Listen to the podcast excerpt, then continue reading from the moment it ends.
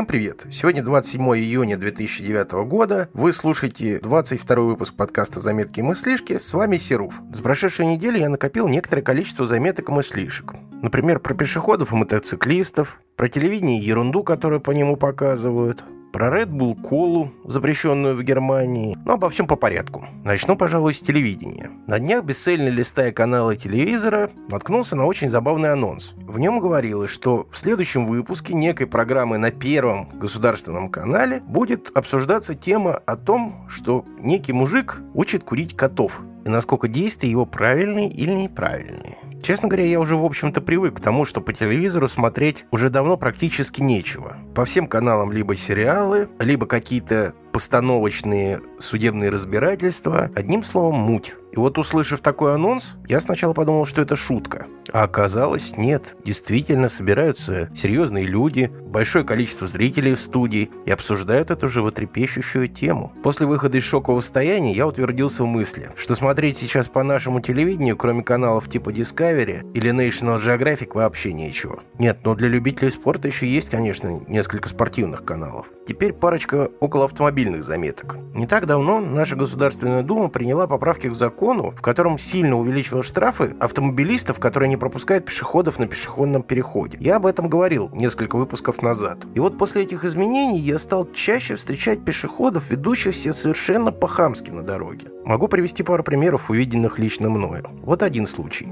Несколько подвыпивших подростков пытались перейти дорогу. Их было много, и поэтому переходили они очень долго. Их пропускала скорая помощь, и в какой-то момент водитель скорой помощи решил проехать в образовавшееся в толпе окно. Толпа среагировала моментально. Начали долбить по машине, указывать водителю на зебру, орать и матюгаться. Водитель же поступил умно, не стал спорить и уехал. Второй же случай произошел непосредственно со мной. Я спокойно ехал на зеленый сигнал светофора, и хорошо я вовремя успел затормозить. Некая дама выскочила на пешеходный переход. На мой сигнал и не мой вопрос в глазах последовало указание на, опять же, зебру и струя матюков. Причем, повторюсь, сигнал светофора для пешеходов был красный. Так что теперь, подъезжая к пешеходному переходу даже со светофором, не обязательно этому светофору доверять. Еще одним раздражающим для меня фактором на дороге стали некоторые мотоциклисты а именно те из них, которые полностью игнорируют правила дорожного движения. Они не соблюдают скоростной режим, они не соблюдают рядность, петляют между рядами, встают на заднее колесо. В общем, творят какой-то беспредел на дороге. Хочу подчеркнуть, что я говорю не обо всех мотоциклистах, а только о тех, кто без уважения относится к другим участникам движения. Я думаю, что многие из автомобилистов со мной согласятся, что частенько такие лихачи становятся причиной серьезных аварийных ситуаций. И вот я думаю, что неужто настолько круто рисковать своей жизнью непонятно ради чего? Наверное, что-то я действительно не понимаю.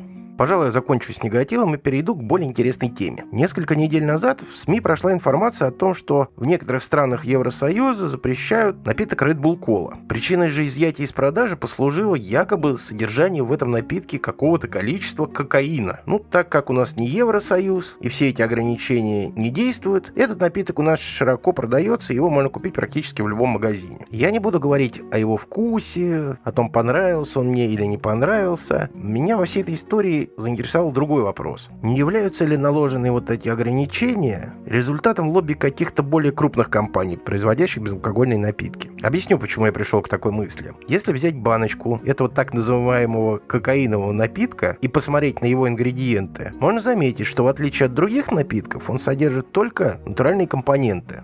А как вы знаете, химия сейчас среди потребителей не в моде. И я, честно говоря, думаю, что большинство покупателей сделают выбор в пользу натуральности. Отсюда и вывод, что более крупным компаниям невыгодно появление сильного конкурента на рынке. Возможно, я и не прав. Возможно, этот напиток также содержит химию. Я просто стал очередной жертвой рекламы. И напоследок коснусь комментария, оставленного слушателем Эролон. Слушатель пишет. По поводу сеточки на номере. В основном люди пытаются таким образом спрятать номер от камер. Так что вы тут правы. Также это явление имеет некоторый стихийный характер, потому что один из моих знакомых нацепил себе такое, не зная толком для чего. Кажется, что это что-то вроде модного не так давно способа скрывать свою скорость от радара с помощью болтающихся в салоне CD DVD-болванок. Вообще сомнительным кажется. Да, мне тоже кажется сомнительным.